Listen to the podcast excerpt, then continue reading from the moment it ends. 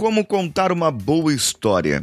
Como você pode chamar mais atenção das pessoas. Eu falei isso na sexta-feira, uma parte, como você manter a atenção das pessoas, e hoje eu vou falar sobre storytelling em si e vou dar algumas dicas para você. Então, vamos juntos. Você está ouvindo o Coachcast Brasil. A sua dose diária de motivação.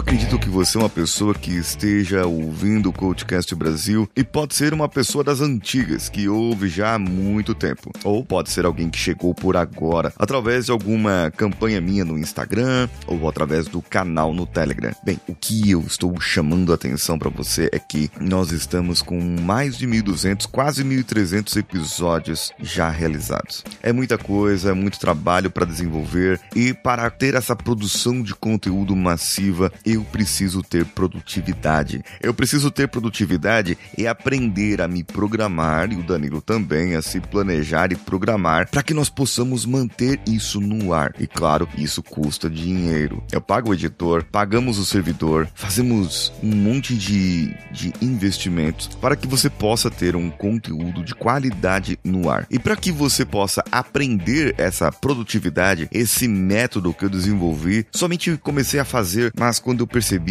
isso aqui é um método e dá para ensinar as outras pessoas. Eu criei lá no Hotmart, no Sparkle do Hotmart, uma comunidade onde eu posso ensinar para você o meu método de é, produtividade. E assim você pode começar a criar o seu conteúdo e ser um storyteller de verdade com produção de conteúdo e com produtividade real. Ah, claro, você vai começar a aprender como desenvolver a sua criatividade também. Para que você possa aproveitar essa oportunidade que está por apenas R$14,90, isso mesmo que você ouviu, R$14,90 por mês, você vai ter um conteúdo de qualidade, vídeos e podcasts gravados específicos para que você possa desenvolver a sua melhoria contínua e o aprendizado da qualidade. Corre lá e eu vou ter o prazer de poder te ensinar pessoalmente. Vamos ao episódio.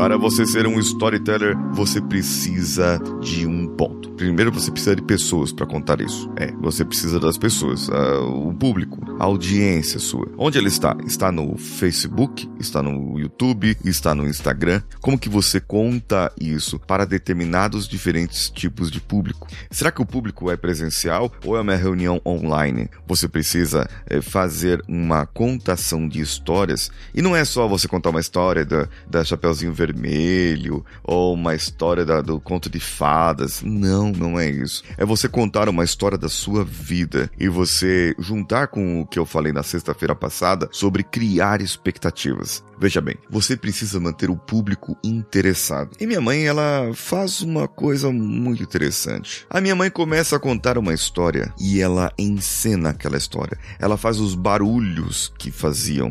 Ela faz os movimentos daquilo. Eu sempre, desde criança, me interessei nas histórias da minha mãe. Claro que depois de um tempo, tadinha, começaram a ficar repetidas as histórias dela, mas ela sempre contava da mesma maneira, do mesmo jeito. Só que uma coisa interessante, além dela se colocar na história. É isso mesmo.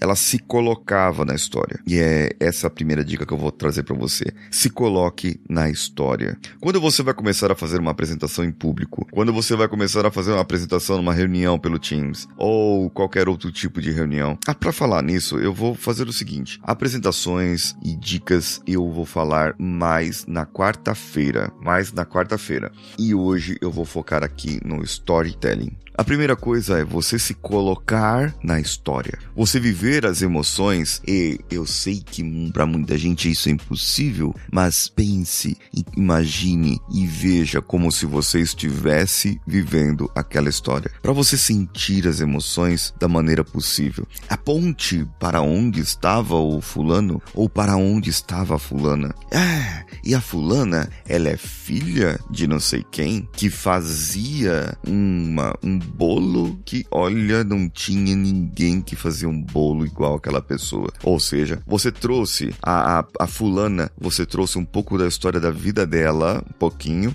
e criou uma expectativa. Olha o programa de sexta aí. Criou uma expectativa nas pessoas para que você continuasse contando da história da fulana e aí você volta para a história da fulana e diz: ela estava ali esperando pela sua mãe, mas a sua mãe não parecia. Ela era pequenininha, tadinha. Ela era tão criancinha ainda. Estávamos na escola e você não sabe o trauma que é gerado para uma criança ah, quando a gente é criança, tudo é gigante, tudo é grande. Você lembra quando você era criança e você via os adultos? Parece que os adultos eram tão grandes e tão gigantes, muito maiores do que nós. Uma pessoa de 30 anos, 40 anos, nossa, como era uma pessoa velha. Agora imagina aquela criancinha ali parada, sentada no portão da escola, esperando a mamãe.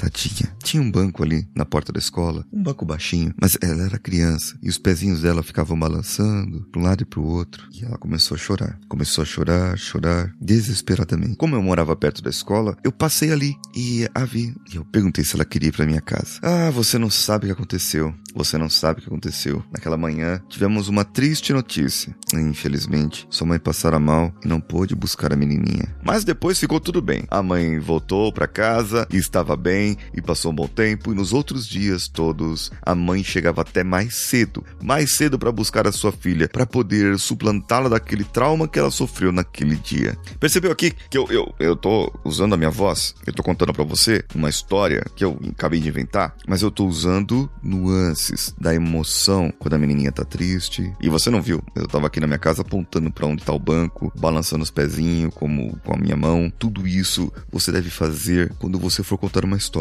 Se colocar lá, ver a história sentir aquele momento. Teve algum momento na sua vida que foi triste. E aí lembre aquele momento e, e traga aquela emoção para a história que você está contando quando você for falar de tristeza. Teve aquele momento que você se sentiu corajoso, corajosa, confiante.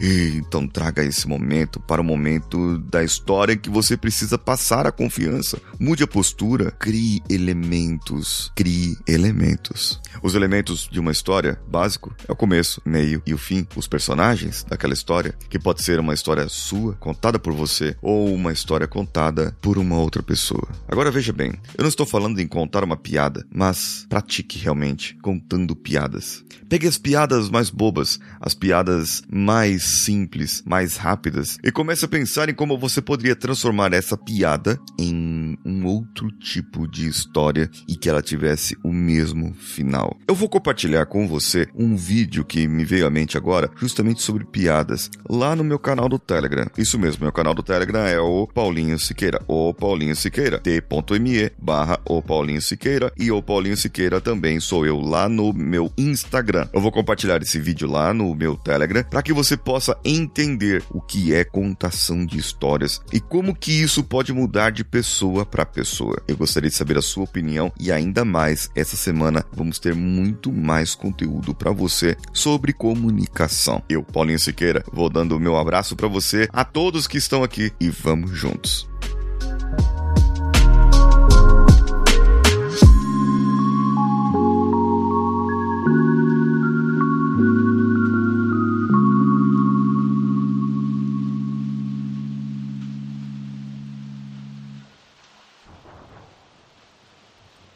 Esse podcast foi editado por Nativa Multimídia, dando alma ao seu podcast.